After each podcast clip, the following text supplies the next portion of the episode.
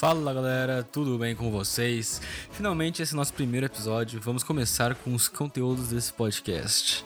Bom, se você chegou até aqui e não nos conhece, não deixe de dar uma olhada no nosso episódio anterior que ficou destacado como trailer. Talvez se você estiver ouvindo pelo Spotify tenha aí trailer, é, ou pelo Apple Podcasts, enfim.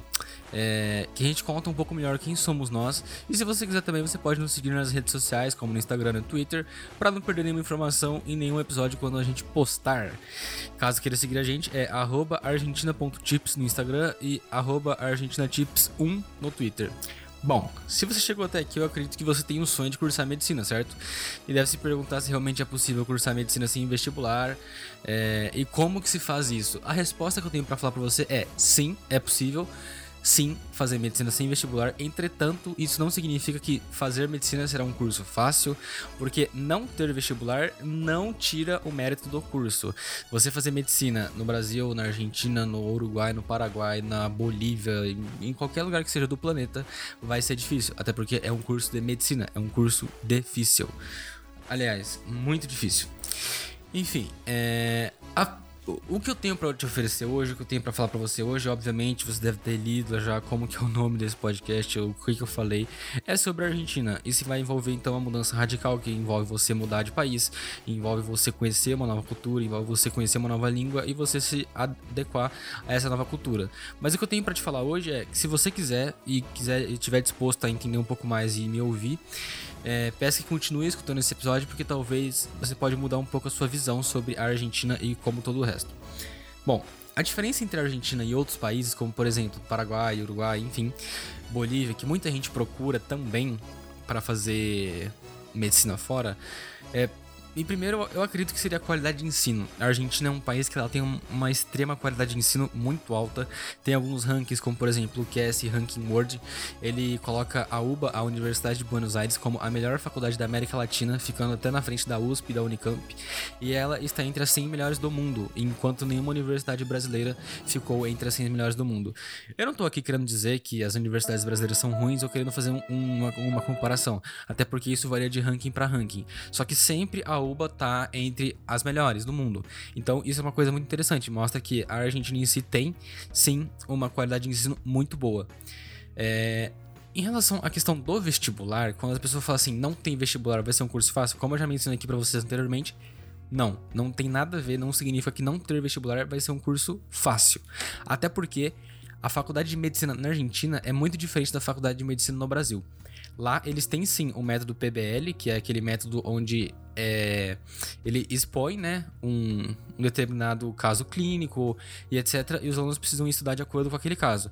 É, Para quem já assistiu House, é mais ou menos parecido com aquilo. E tem o método tradicional. O método tradicional é aquele lá que tem aula, etc. Só que ainda assim, o método tradicional argentino é diferente do método tradicional brasileiro. Por quê? O método tradicional argentino ele funciona da seguinte forma: a aula ela é como uma aula expositiva. Na UBA, por exemplo, as aulas não são obrigatórias. Você tem uma ou duas aulas obrigatórias por semana que você precisa ir, mas isso não significa que não tenha aula. Tem aula na faculdade o dia inteiro e se você quiser ir, você vai. Mas você não é obrigado. Se você quiser estudar só em casa, você pode ir só nas aulas obrigatórias, você pode sem problema nenhum, entendeu? Então, o método de ensino da Argentina tem essa questão de que ele é focado extremamente no aluno, você tem que ser muito autodidata.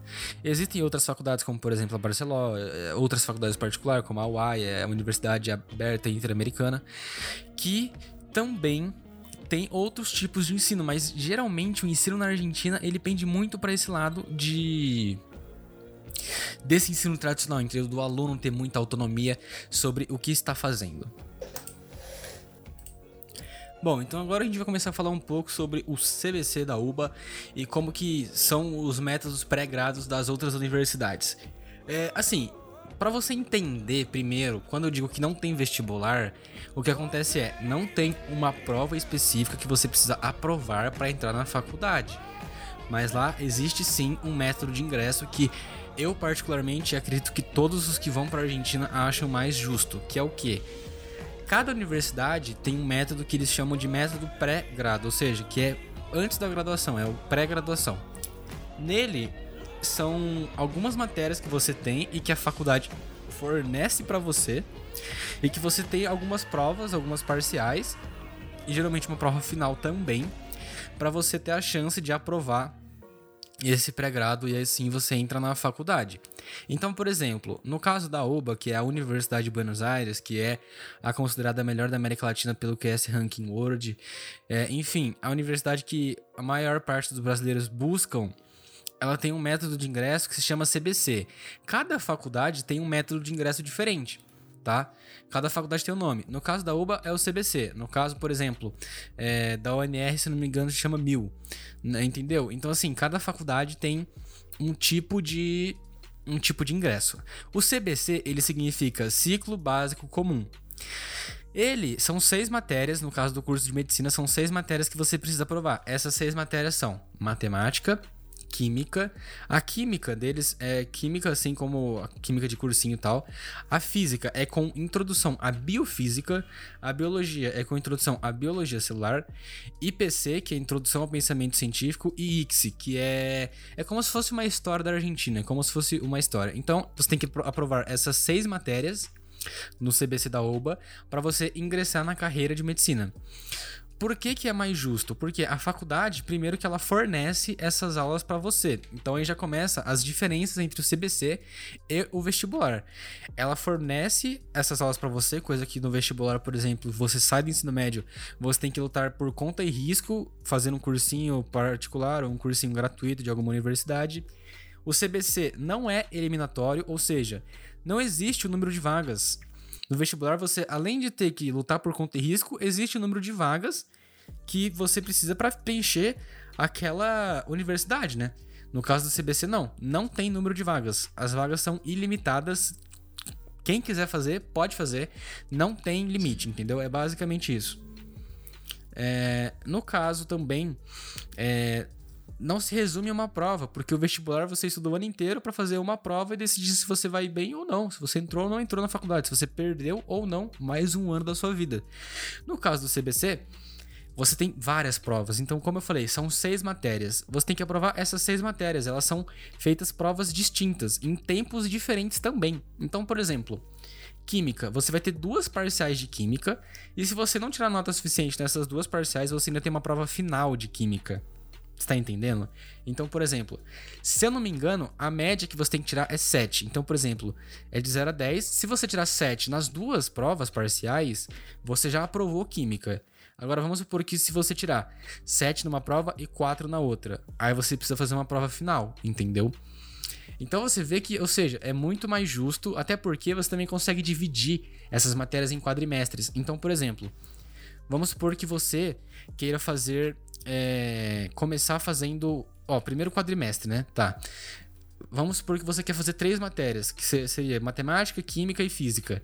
Você vai fazer essas três matérias no primeiro quadrimestre, você vai fazer as duas parciais da prova final, e você não vai precisar se preocupar com IPC, ICSI e nem biologia.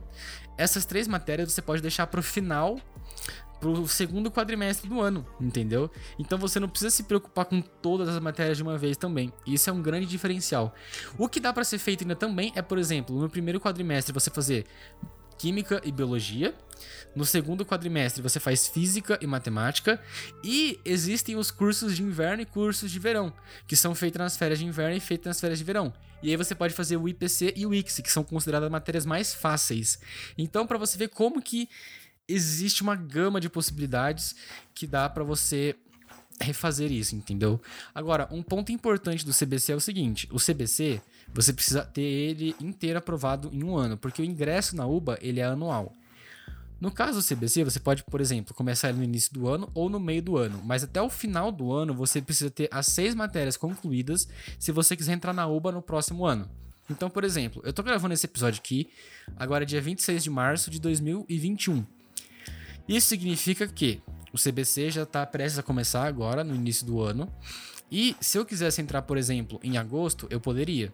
Acontece que se eu entrasse em agosto, eu teria que fazer o CBC até o final de 2021, para mim ingressar na carreira em 2022. No, na UBA não existe ingresso é, semi-anual, né, no meio do ano. Então, por exemplo, vamos supor que eu aprovei cinco matérias e faltou uma matéria para me aprovar no CBC. Eu vou ter que recursar essa matéria no próximo ano e eu só vou poder entrar na UBA no outro ano. Então, por exemplo, vamos supor que eu fiz o CBC em 2021, aprovei cinco matérias e ficou faltando biologia para mim. Eu vou ter que fazer essa biologia em 2022 e entrar na faculdade em 2023. Entendeu? Então isso é um ponto negativo, que é ele é o ingresso anual à faculdade. Se você não é eliminatório, né? Você não tem, você pode repetir quantas vezes quiser, só que tem esse problema que é o ingresso na faculdade. Não é exatamente um problema do CBC, né? Enfim, é, aí existe o UBA 21. O UBA 21 nada mais é, nada menos é do que o CBC de uma maneira online. Por exemplo, a gente está numa pandemia e tudo mais. Então, o que está sendo usado agora é o UBA 21. No UBA 21, as matérias são online, existe uh, as matérias, etc. Geralmente, o UBA 21 ele é semipresencial. Isso significa que você tem a matéria física, você tem a matéria online, né, no caso, e aí você vai fazer as provas na, no colégio. No caso do CBC, as aulas, as provas, tudo são no colégio. No UBA 21 não. No UBA 21 as aulas são online e as provas no colégio. Então, é uma modalidade semipresencial. No caso da pandemia, se eu não me engano, agora está sendo totalmente online, tá? Eu preciso conferir certinho. Mas todo mundo está fazendo o UBA 21, tá? Não está tendo aula no colégio em si, de fato. Na Argentina também não tem só a UBA, igual eu já tinha explicado anteriormente. Existe a UNR, que é a Universidade Nacional de Rosário, a UNPL, que é a Universidade Nacional de La Plata. Existe a Fundação Barcelona, que é uma universidade privada. Cada uma delas tem um método de ingresso. Se vocês quiserem, entra lá no nosso Instagram, que é o ArgentinaTips, que eu posso comentar mais um pouco sobre cada um deles, tá?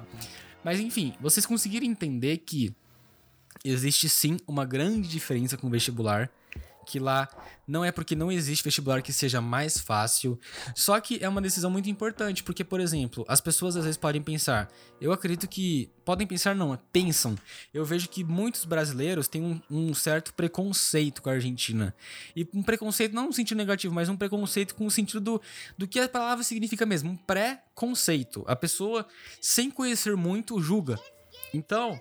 Assim, julga que a qualidade de ensino na Argentina é pior que aqui. Fala, ah, você tá indo pra lá porque você desistiu daqui. Assim, de fato o que acontece é, geralmente, quem vai pra Argentina dificilmente acabou de ser ensino médio e tá indo.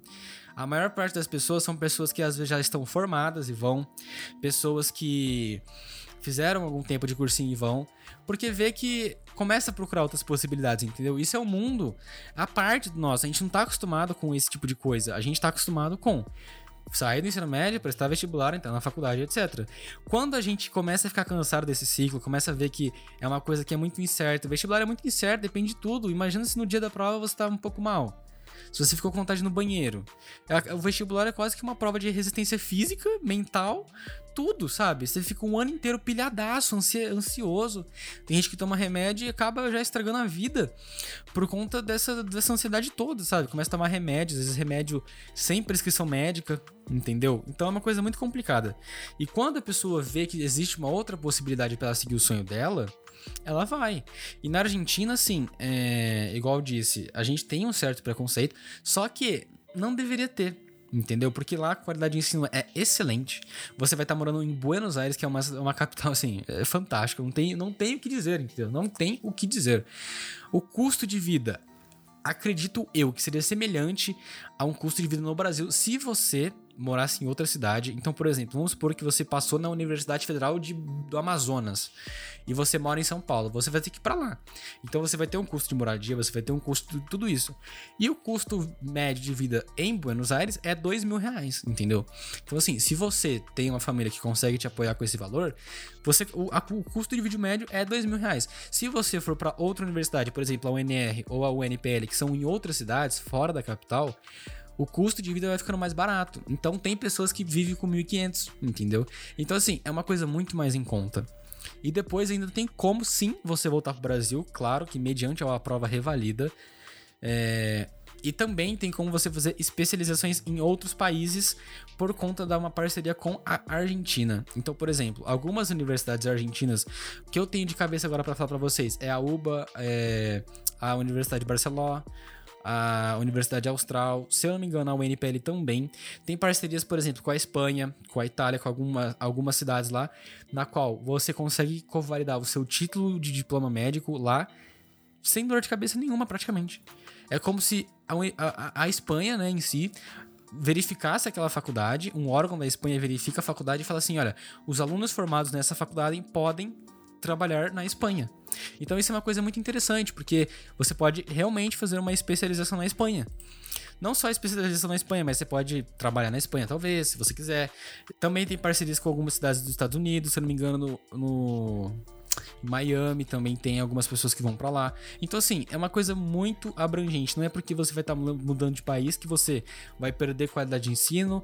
Não é porque você está mudando de país que você está desistindo do seu país ou que você está desistindo de tentar tá? Não é isso. Você está investindo na sua carreira, você está investindo no seu sonho. Porque eu, particularmente, eu prefiro que seja fazer um ano de CBC, tá? Do que ficar não sei quantos anos em cursinho. Por exemplo, já era meu segundo ano de cursinho quando eu decidi para Argentina. Sabe-se lá Deus quanto, quantos que eu ficaria. Eu conheço pessoas que fizeram 5 anos de cursinho, 6, 7 anos de cursinho. Então, assim, é sim uma possibilidade, é sim válido você pensar nisso, ok? E eu espero que com isso eu tenha te ajudado um pouco.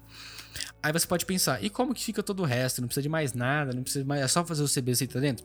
Bom, na verdade não. Como a gente é brasileiro, a gente tá no bloco Mercosul, a gente consegue sim entrar na Argentina sem problema nenhum. A gente consegue pedir o nosso DNI, que é o documento nacional da Argentina, é como se fosse o RG deles, sem grandes problemas, sem grandes dor de cabeça. Inclusive, não precisa nem de passaporte, você pode entrar na Argentina com o RG. Mas, como que você pode fazer isso? Como que faz todo o trâmite? Bom, Aí eu aconselharia você a contratar uma assessoria. Se você entrar no nosso site, o argentinatips.com, tem uma guia lá de assessorias que elas podem te ajudar com todo esse trâmite. Por quê?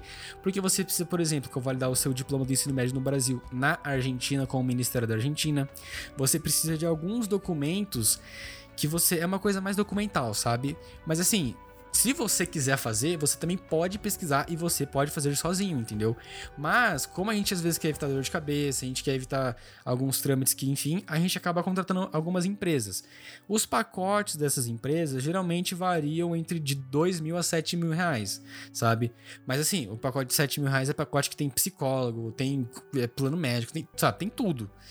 Se você quiser contratar o de 2 mil, que é só para ter o documento legalizado, etc., tem essa opção também, entendeu? E aí você pode entrar no nosso site e ver as dicas que a gente dá para vocês. Você também vai precisar para entrar na faculdade da Argentina, mais especialmente nas universidades públicas como a UBA, a UNPL e a UNR. Você precisa de um certificado de espanhol. Por quê? Antigamente não precisava, se não me engano até 2017 não precisava.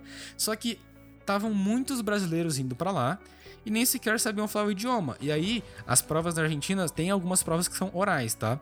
Existe prova de múltipla escolha, existe prova dissertativa e orais. Quase todas as faculdades têm provas orais, e aí na prova oral os professores nem sequer entendiam o que os brasileiros estavam falando, porque eles não estavam falando espanhol. Então, assim, caso você decida ir para a Argentina, a primeira coisa que você tem que fazer é focar no espanhol. Você vai precisar fazer uma prova chamada CL, ou o DEL, ou o SEI, enfim, existem algumas provas que também tem no nosso site, tá?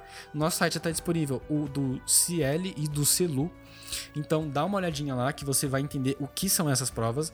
Só que elas são basicamente uma prova de certificação de espanhol que você precisa apresentar para a faculdade para provar que você tem um nível básico de espanhol para você entrar na universidade, porque senão você não vai entender as aulas, você não vai entender nada das provas, inclusive, e aí isso acaba sendo um problema. Então, assim, olha, primeira coisa que você quer, tem que fazer se decidir ir para a Argentina entrar no nosso site e começar a ler as coisas. Não, brincadeira.